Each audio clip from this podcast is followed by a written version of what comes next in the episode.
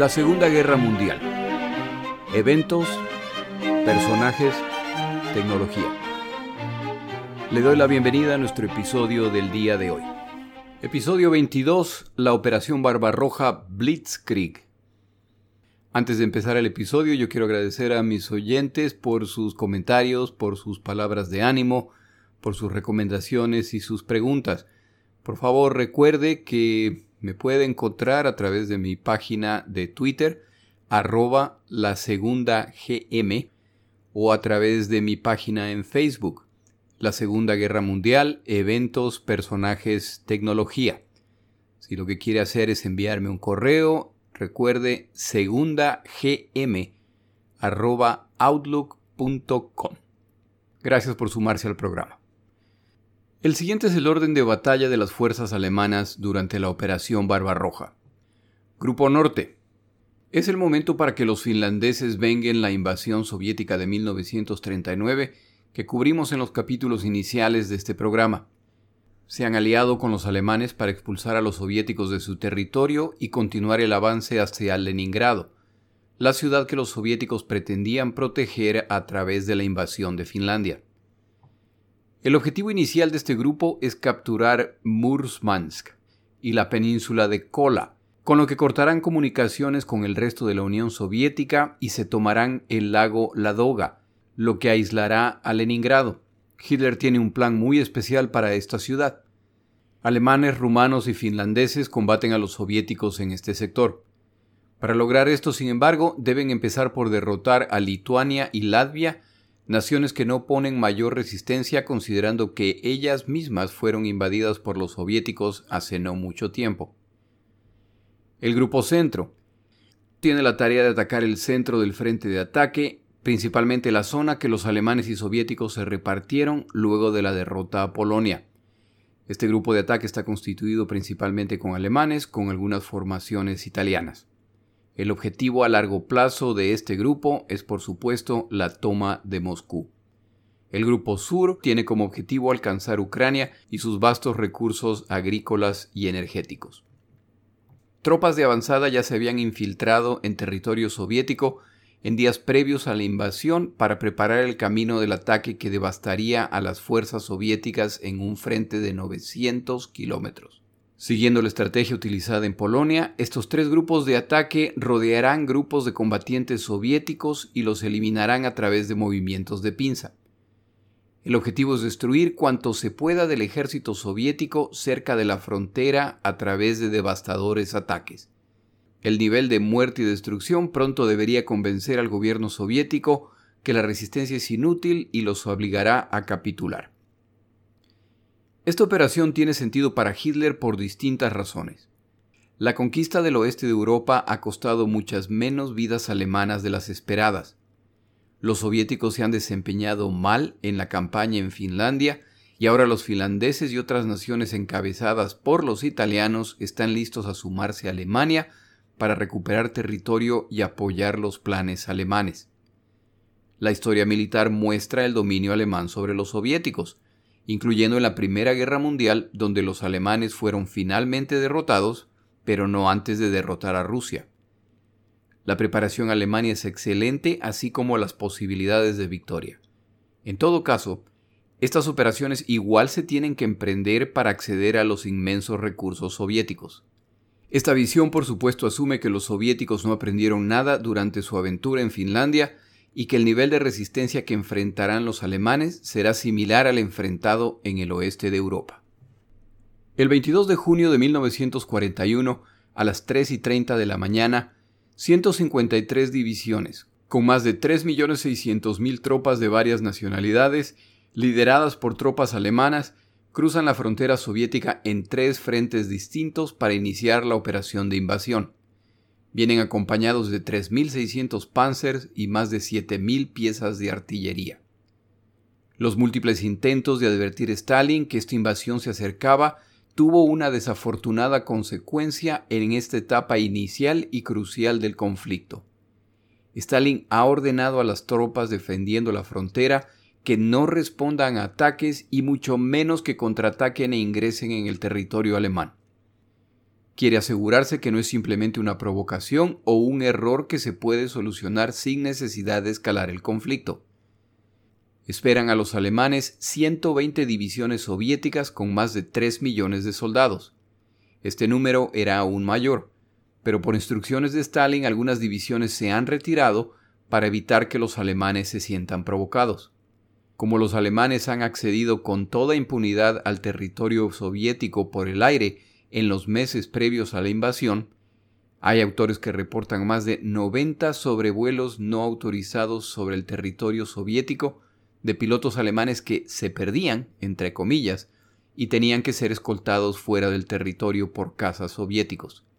Los alemanes han identificado los puntos débiles de las defensas soviéticas. En cuanto la luz del día lo permitió, la Fuerza Aérea Alemana despegó desde Prusia, Polonia y Rumania para sumarse al ataque por tierra que ya se ha iniciado. Utilizando un número de aviones similar al utilizado en la campaña contra Gran Bretaña, más de 2.700, atacan y destruyen en tierra la mayor parte de la aviación soviética ubicada cerca de la frontera. Destruyen además las pistas y las instalaciones. Los pocos aviadores soviéticos que logran despegar son rápidamente derribados por los numerosos cazas alemanes Bf-109, piloteados por pilotos experimentados en otros conflictos. Se estima que más de 4.000 aviones soviéticos fueron destruidos en la primera semana de la campaña. A diferencia de la campaña contra los británicos, aquí no hay canal que les impida avanzar a las tropas de tierra, por lo que a medida que ganan terreno pueden lanzar ataques aéreos más y más adentro del territorio soviético. Los alemanes alcanzan la supremacía en el aire, lo que impacta el combate en tierra. Los combates en tierra permiten a la Fuerza Aérea despegar desde cada vez más adentro del territorio soviético, lo que impacta el combate en tierra y el ciclo continúa. El resultado de los combates en esta primera etapa del conflicto lo explican claramente los autores Lev Lupokovsky y Boris Kavalerchik en su libro El precio de la victoria, un libro muy interesante que busca décadas más tarde de los eventos cuantificar las pérdidas alemanas y soviéticas reales durante este conflicto. Los autores explican, las condiciones bajo las cuales el ejército rojo tuvo que repeler el ataque sorpresivo del completamente movilizado ejército alemán son bien conocidas. Muchos historiadores piensan que la razón principal para las múltiples derrotas de junio y julio de 1941 es que las Fuerzas Armadas soviéticas no estaban en máximo estado de alerta y que por lo tanto no fueron capaces de ingresar a la guerra de forma organizada y repeler la sorpresiva ofensiva del enemigo. En el sentido militar, la sorpresa es un fenómeno de múltiples niveles. Estratégicamente, esta guerra no era inesperada para el liderazgo militar y político de la Unión Soviética. El enemigo, sin embargo, alcanzó una completa sorpresa táctica lo que evitó la implementación de los planes de defensa soviéticos para la frontera. Al tomar inmediatamente la iniciativa, el enemigo que invadía con abundancia de fuerzas alcanzó por lo tanto la sorpresa operativa. Tomando ventaja de su abrumadora superioridad en fuerzas, se concentraron en ejes específicos de ataque, tomando ventaja de su dominio aéreo, creando así un ímpetu de ataque en su ofensiva. En apenas dos días habían avanzado entre 100 o 150 kilómetros en el frente principal, creando las condiciones para rodear y derrotar las fuerzas soviéticas principales ubicadas en el frente oeste. Habitantes de la Unión Soviética en distintos sectores, sobre todo en las recientemente absorbidas Lituania y Estonia, reciben a los alemanes como libertadores y confían en que serán parte del nuevo imperio alemán o que sus naciones recuperarán la libertad perdida. Esto es cierto también en Ucrania. El plan alemán, sin embargo, no incluye la liberación de naciones y en ciertos casos ni siquiera su supervivencia. Incluso los finlandeses que combaten con los alemanes están destinados a ser absorbidos por Alemania.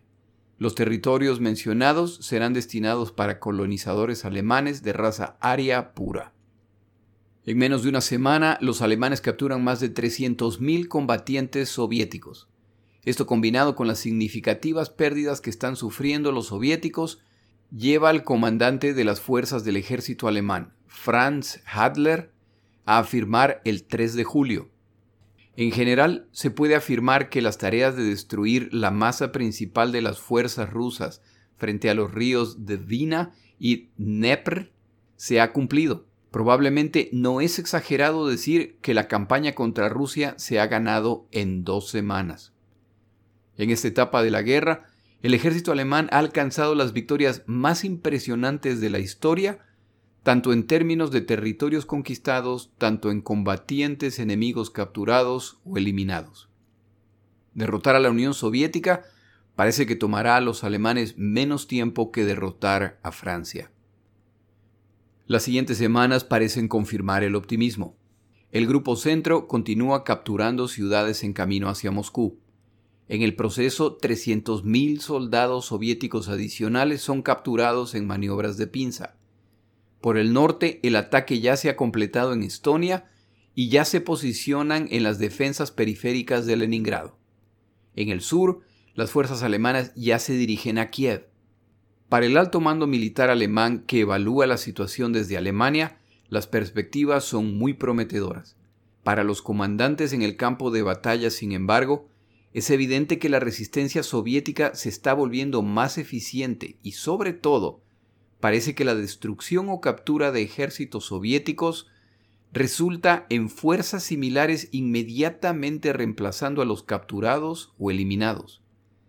Tal vez los soviéticos pueden darse el lujo de simplemente reemplazar divisiones y compañías completas, pero no los alemanes. Si esto continúa ocurriendo, la presión y desgaste sobre las fuerzas y el equipo alemán se volverán un problema. A Stalin le toma algunos días recuperarse del impacto inicial. Todavía confía que es un error y que si es un ataque real, es posible negociar con Hitler y poner un alto a las acciones. A través de representantes de otros países, los soviéticos quieren iniciar conversaciones con Hitler. Las múltiples reuniones que Stalin inmediatamente empieza a tener con los comandantes traídos del frente confirman que es un ataque masivo y hay que tomar acciones. En una de las decisiones claves de esta guerra, Stalin aprueba el movimiento inmediato de plantas de producción hacia el este. Para el 28 de junio, Minsk, una ciudad industrial de 300.000 habitantes, cae en manos alemanas. Los maltratos a la población civil restante, muchos fueron evacuados antes de la llegada de los alemanes, y los asesinatos a civiles pronto son conocidos. La captura de una ciudad tan grande y con tanta importancia industrial deja en claro que esta no es una campaña menor y mucho menos un error. Este evento causa una reacción en Stalin que no ha sido completamente explicada, pero sugiere que sufrió un colapso emocional. Stalin se retira a su residencia fuera de Moscú, donde se aísla. Un par de días más tarde, una delegación va a buscarlo. Stalin, muy incómodo, pregunta a sus visitantes para qué han venido. Algunos tienen la teoría de que temía que venían a buscarlo para derrocarlo por su incompetencia y parálisis. El objetivo de la visita es, sin embargo, para reafirmar su liderazgo y pedirle que retome la defensa. Ya recuperado del impacto inicial, el 3 de julio, Joseph Stalin, a través de una transmisión radial, se dirige al pueblo soviético para animarlos a que se suben a la defensa en esta guerra patriótica. En su discurso afirma, Camaradas, ciudadanos, hermanos y hermanas, hombres de nuestro ejército y armada. Mis palabras están dirigidas a ustedes, queridos amigos. El pérfido ataque militar de la Alemania de Hitler contra nuestra patria, que comenzó el 22 de junio, continúa. A pesar de la heroica resistencia del Ejército Rojo y aunque las mejores divisiones del enemigo y las mejores unidades de su fuerza aérea ya han sido destruidas y han encontrado su destino en el campo de batalla, el enemigo continúa avanzando, lanzando nuevas fuerzas al frente. Las tropas de Hitler han logrado capturar Lituania, una parte considerable de Letonia, la parte occidental de Bielorrusia y parte del oeste de Ucrania los aviones fascistas están ampliando el alcance de sus operaciones. bombardeando Murmansk, Orsha, Mogilev, Smolensk, Kiev, Odessa, Sebastopol. Un grave riesgo amenaza a nuestro país. ¿Cómo pudo haber sucedido que nuestro glorioso ejército rojo entregó varias de nuestras ciudades y distritos a los ejércitos fascistas? ¿Es realmente cierto que las tropas fascistas alemanas son invencibles, ya que los propagandistas fascistas fanfarrones gritan sin cesar? Por supuesto que no. La historia muestra que no hay ejércitos invencibles y nunca los ha habido. El ejército de Napoleón fue considerado invencible pero fue derrotada sucesivamente por los ejércitos de Rusia, Inglaterra y Alemania. El ejército alemán del Kaiser en el período de la Primera Guerra Imperialista también se consideró invencible, pero fue derrotado varias veces por las tropas rusas y anglo-francesas y finalmente fue aplastado por las fuerzas anglo-francesas. Lo mismo debe decirse del ejército fascista alemán de Hitler del día de hoy. Este ejército aún no se había encontrado con una resistencia seria en el continente europeo. Solo en nuestro territorio se ha encontrado con una seria resistencia. Y si como resultado de esta resistencia, las divisiones más finas del ejército fascista de alemán de Hitler han sido derrotadas por nuestro ejército rojo, esto significa que también puede ser destruido y que será destruido al igual que los ejércitos de Napoleón y del Kaiser. Sin embargo, en cuanto a la parte de nuestro territorio capturado por las tropas fascistas alemanas, esto se debe principalmente a que la guerra de la Alemania fascista contra la Unión Soviética comenzó en condiciones favorables para las fuerzas alemanas y desfavorables para las fuerzas soviéticas. El hecho es que las tropas de Alemania, un país en guerra, ya estaban completamente movilizadas, y las 170 divisiones llevadas a la frontera soviética y lanzadas por Alemania contra nuestra nación estaban en estado de completa preparación, solo esperando la señal para pasar a la acción. Mientras que las tropas soviéticas todavía tenían que efectuar la movilización y avanzar hacia las fronteras.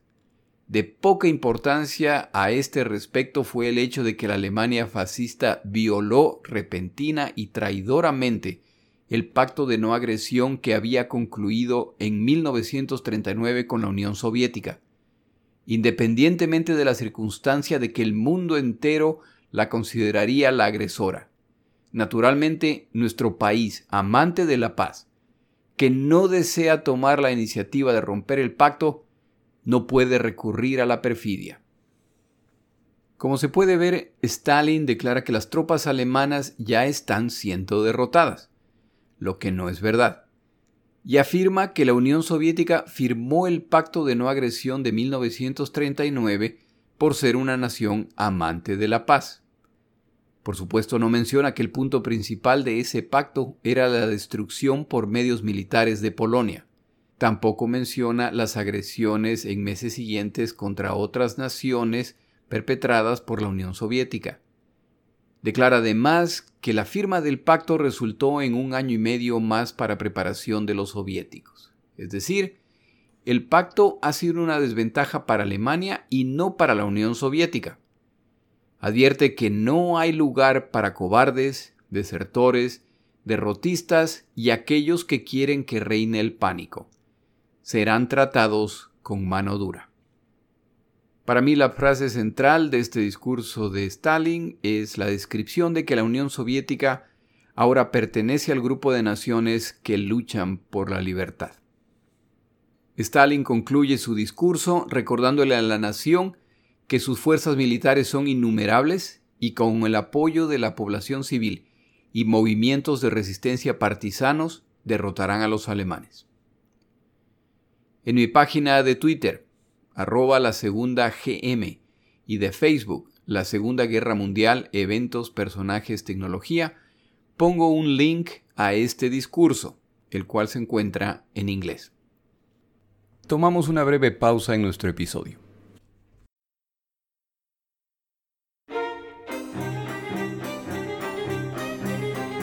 Palabras de Churchill. Ya que este episodio está resultando más largo de lo que normalmente son, el día de hoy comparto una frase muy corta de Winston Churchill, más bien una anécdota. Un día en una fiesta aparentemente conversaba con su amiga Lady Nancy Astor y seguramente había alguna discusión de por medio. En cierto momento ella afirma, Winston, si tú fueras mi esposo, te pondría veneno en el café en la mañana. A la que Churchill simplemente responde, Madame, si usted fuera mi esposa, yo me lo tomo.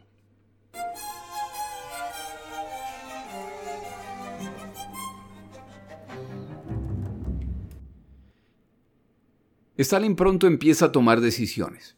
Entre otras, ordena que se empiece a destruir todo lo que no se pueda remover antes de la llegada del enemigo y aprovecha la ocasión para proclamarse comandante supremo de las fuerzas de defensa soviética.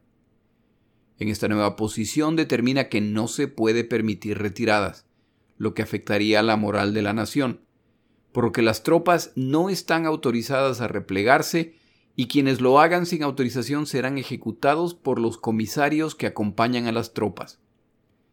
Esta decisión le costará la vida a centenares de miles de soldados soviéticos en las primeras semanas del conflicto, al ser dirigidos por comandantes ineptos que se niegan a replegarse aun conociendo que están siendo rodeados por movimientos de pinza alemanas.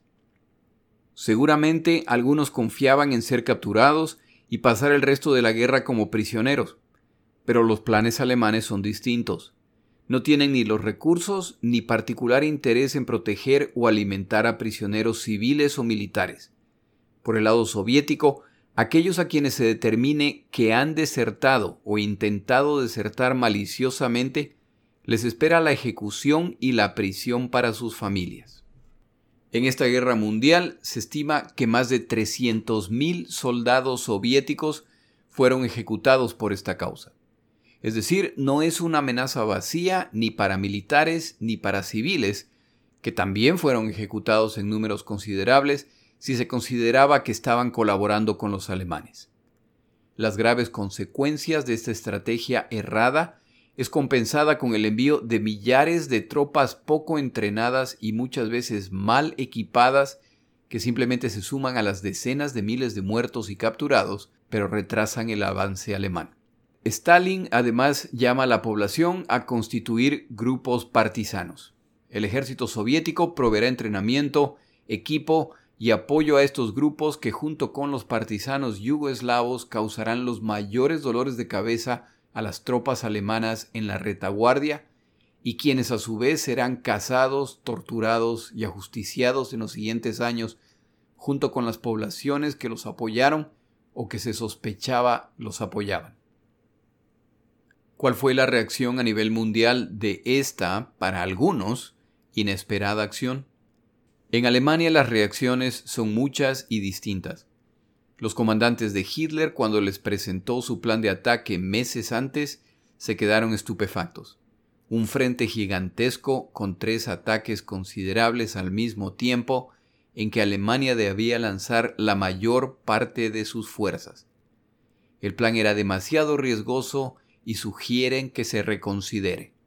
Esto no sucederá. Hitler, acostumbrado al alto riesgo que ha pagado con dividendos en esta guerra, deja claro que el plan se ejecutará como él ordena y así se hace. Muchos de los jóvenes militares que participan en esta operación están felices en participar de la derrota de marxistas y judíos que amenazan la supervivencia de Alemania. Están listos para pelear contra esos seres inferiores que no tienen oportunidad al luchar contra ellos. El adoctrinamiento al que han sido sujetos desde su niñez está pagando y pelearán con el convencimiento de la justicia de su causa, de la superioridad de su raza destinada a gobernar, y sin mostrar misericordia. No luchan solo por ellos, luchan por el mundo entero. Por supuesto, Alemania planea quedarse con todo lo conquistado, pero ese es un detalle poco importante. Luchan por la libertad del mundo. La reacción de la población civil alemana, en cambio, es de preocupación. a tal punto que Goebbels, el ministro de propaganda alemán, confesaba que hay que ganar y rápido. El ánimo de la población es de una moderada depresión. La nación quiere paz, pero no al costo de la derrota. Cada nueva campaña bélica trae más preocupación. En los Estados Unidos de América, la reacción es de indignación y casi inmediatamente el presidente Roosevelt empieza el proceso de añadir a la Unión Soviética al programa de préstamo y arrendamiento que en pocos meses hará fluir los recursos estadounidenses directamente o a través de la manufactura en Gran Bretaña. Roosevelt entiende que la caída de la Unión Soviética significa la derrota de Gran Bretaña y pone la conquista del planeta, excluyendo el continente americano, al alcance de los alemanes y sus aliados. Hasta que se apruebe la participación de la Unión Soviética en préstamo y arrendamiento, deben pagar por lo enviado bajo el mismo mecanismo que los británicos antes de haber sido elegibles.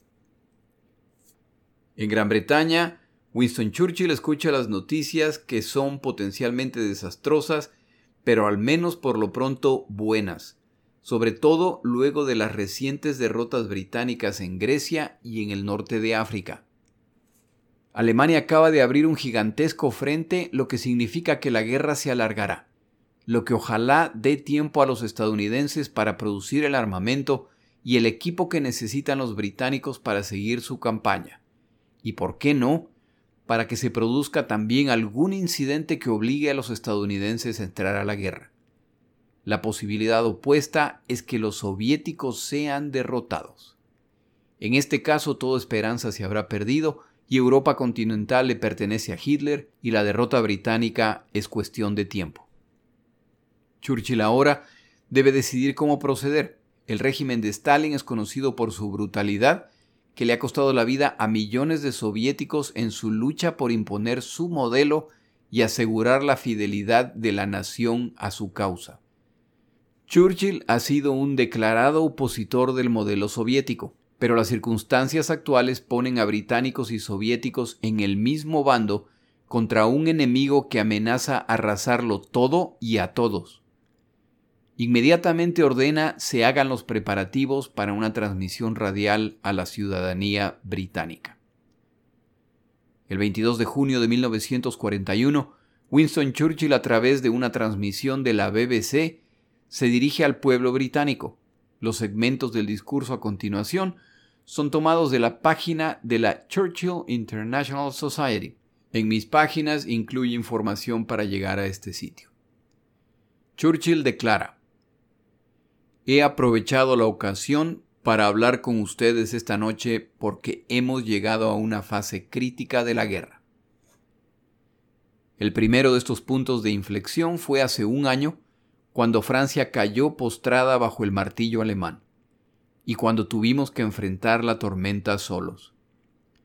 La segunda fue cuando la Real Fuerza Aérea Británica venció a los asaltantes unos a la luz del día y así evitó la invasión nazi de nuestra isla cuando todavía estábamos mal armados y mal preparados.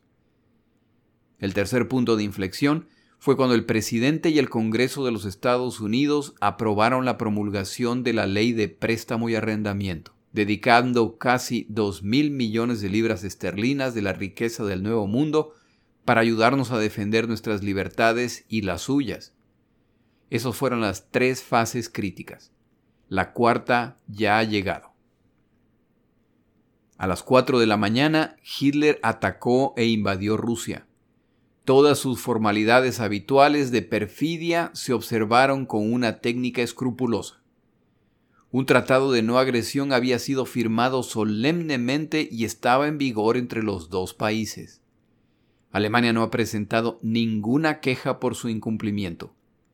Bajo su capa de falsa confianza, los ejércitos alemanes se alzaron con inmensa fuerza a lo largo de una línea que se extiende desde el Mar Blanco hasta el Mar Negro, y sus flotas aéreas y divisiones blindadas tomaron sus estaciones lenta y metódicamente.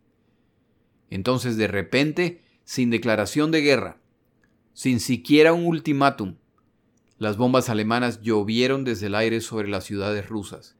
Las tropas alemanas violaron las fronteras y una hora después, el embajador alemán, que hasta la noche anterior prodigaba sus garantías de amistad, casi de alianza a los rusos, comunicó al ministro de Asuntos Exteriores ruso que existía un estado de guerra entre Alemania y Rusia. Churchill no oculta su posición respecto a la Unión Soviética. El régimen nazi es indistinguible de las peores características del comunismo.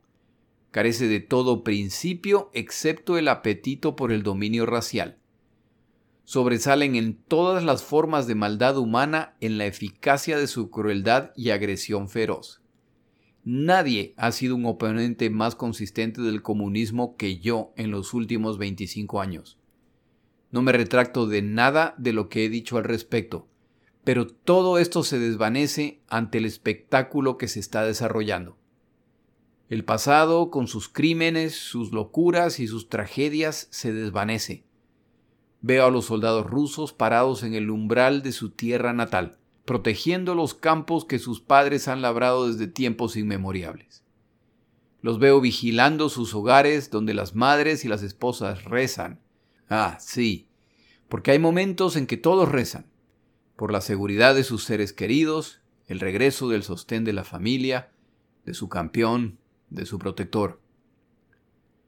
Concluye el discurso con lo siguiente. El peligro ruso es, por lo tanto, nuestro peligro, y el peligro de los Estados Unidos. Así como la causa de cualquier lucha rusa por su hogar es la causa de los hombres libres y los pueblos libres en cada esquina del planeta, Aprendamos las lecciones ya enseñadas por tal cruel experiencia. Redoblemos nuestros esfuerzos y ataquemos con la fuerza unida mientras la vida y el poder permanezcan. Por su parte, Hitler ya planea los siguientes pasos. Probablemente podrá volver a concentrarse en Gran Bretaña en un par de meses cuando ya los soviéticos estén derrotados y el orden se restablezca parcialmente. Esto será complicado ya que Hitler planea someter a hambruna a los habitantes de las ciudades soviéticas, así como a los combatientes capturados. Los recursos que produce la Unión Soviética le pertenecen a Alemania y serán destinados para su población y para las campañas que tienen por delante. Mientras más territorios obtengan y menos pobladores sobrevivan, mejor para Alemania. Ya habrá tiempo para repoblarlos ya que se acerca el momento de tener a disposición vastos territorios, es posible empezar a planear el destino de los judíos de la Unión Soviética y los de los territorios del oeste de Europa. Es también tiempo para empezar a planear cómo utilizar los vastos recursos adquiridos para empezar a desarrollar sus fuerzas navales y aéreas que facilitarán la conquista del resto del planeta. En particular, los odiados británicos y los incómodos estadounidenses. Estos son buenos tiempos para los alemanes. Sin embargo, para finales de julio se está volviendo aparente que la resistencia soviética no es un accidente o un hecho aislado. La destrucción o captura de decenas de miles de combatientes resulta simplemente en la llegada de un nuevo ejército, que si no está necesariamente bien preparado o equipado, no se les puede negar que están peleando valientemente por lo que ya no se puede contar con un avance sencillo en los frentes. De hecho, se están produciendo contraataques y la destruida Fuerza Aérea Soviética está reapareciendo en los cielos soviéticos en números que preocupan a los comandantes en el frente. A medida que los contraataques de los dos lados aumentan, es posible ver qué ha pasado en territorios perdidos y ahora recuperados.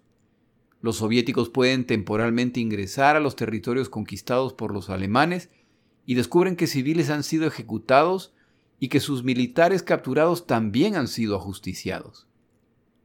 En ocasiones cuando los alemanes recuperan estos territorios nuevamente, descubren que los soviéticos han descubierto sus acciones y ahora son ellos quienes encuentran soldados alemanes que han sido capturados, obviamente ajusticiados e incluso mutilados. Ahora los dos lados saben lo que deben anticipar si son capturados. Los alemanes empiezan a sufrir pérdidas como resultado de operaciones de partisanos. Esto facilita a Hitler justificar las acciones brutales que ya había ordenado a las tropas alemanas que no tienen problemas en ejecutar estas órdenes. Es también justo mencionar que hay comandantes alemanes que se opusieron a estas acciones e incluso recomendaron castigos para los infractores. El general Joachim Lemmelsen envió la siguiente protesta al alto mando militar alemán. Repetidamente descubro que prisioneros y desertores han sido ajusticiados de forma irresponsable, carente de sentido y francamente criminal. Estos son asesinatos. Pronto los soviéticos descubrirán los innumerables cadáveres que yacen a los lados de las rutas por las que transitamos. Cadáveres sin armas y con las manos en alto, despachados a quemarropa por disparos a la cabeza.